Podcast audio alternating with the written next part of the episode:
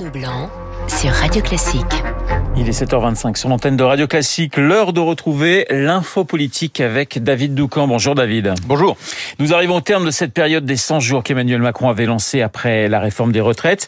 Mais il faut bien le dire, hein, l'agenda du président est percuté par les violences urbaines. Oui, agenda euh, percuté parce que la perception des décisions que le président a à prendre risque d'être faussée. D'abord le remaniement. Compte tenu euh, de son agenda international, la fenêtre de tir pour changer l'équipe gouvernementale s'ouvre ce week-end et jusqu'à lundi, nous dit son entourage. Problème d'un remaniement ce week-end, les Français l'interpréteront comme une réponse aux émeutes. Or, ce n'est pas le sens euh, que le chef de l'État veut lui donner. L'objectif est d'offrir quelques nouveaux visages à plusieurs grands chantiers, pas de colorer euh, son gouvernement sous le signe de la fermeté ou de la sécurité. Emmanuel Macron, Emmanuel Macron a fait part euh, de cette gêne ces jours-ci à ses conseillers qui s'empressent de préciser que cela ne signifie pas non plus qu'il renoncera forcément à remanier ce week-end pour attendre l'automne. Tout est possible. Mais l'équation qui n'était déjà pas simple, c'est encore compliqué. Même embarras euh, sur un sujet que le président voulait voir revenir en haut de la pile avant les grandes vacances, celui de l'immigration. De la même manière, l'un de ses plus proches collaborateurs témoigne, je cite, le président ne veut pas que les initiatives que nous allons prendre soient analysées comme une réponse aux émeutes commises à 90% par des délinquants de nationalité française. Faut-il en déduire, David, que le président est un peu coincé? Non, parce que son agenda est certes percuté, mais cette nouvelle crise des banlieues constitue aussi pour lui une opportunité politique, parce qu'elle réactive le clivage droite-gauche et même le clivage extrême droite, extrême gauche. Alors que euh, sur les retraites, on a pu observer une forme d'entente tacite euh, contre Emmanuel Macron et les 64 ans allant du RN à la France insoumise, en passant par une partie euh, des républicains.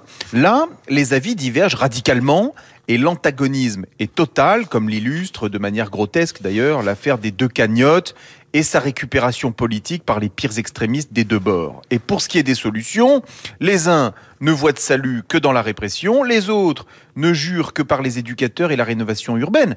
Dans ce contexte, le président retrouve des marges de manœuvre, institutionnelles d'abord. En tant que chef de l'État, c'est à lui euh, de répondre à la principale demande des Français, c'est-à-dire le retour de l'ordre, mission accomplie en six jours.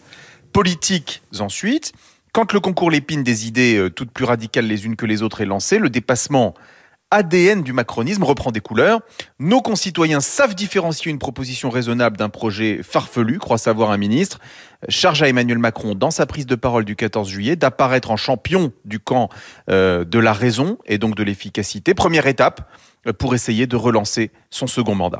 L'info politique, signé David Doucan, rédacteur en chef du service politique du Parisien. Merci David. Tout de suite, les unes de la presse, Marc Bourreau. Bonjour Marc. Bonjour Renaud, bonjour à tous. Deux témoignages à lire dans nos journaux ce matin. Oui, celui du policier qui a tiré sur l'adolescent de 17 ans à Nanterre, ce qu'il a dit aux enquêteurs en couverture du Parisien ce matin. Témoignage, dialogue aussi entre un père et son fils à Noisy-le-Grand dans Libération, les émeutes à la une de l'opinion. L'exécutif refuse de durcir sa loi immigration, c'est à lire dans le Figaro.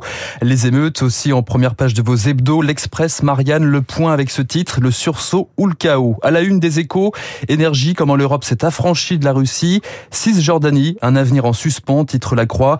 Que la fête commence, résume pour sa part la Provence avec l'ouverture du Festival d'Avignon. L'Obs aussi ne rêve que d'une chose à sa une, l'été autrement. Merci Marc, on vous retrouve à 8h35 pour la grande revue de presse de Radio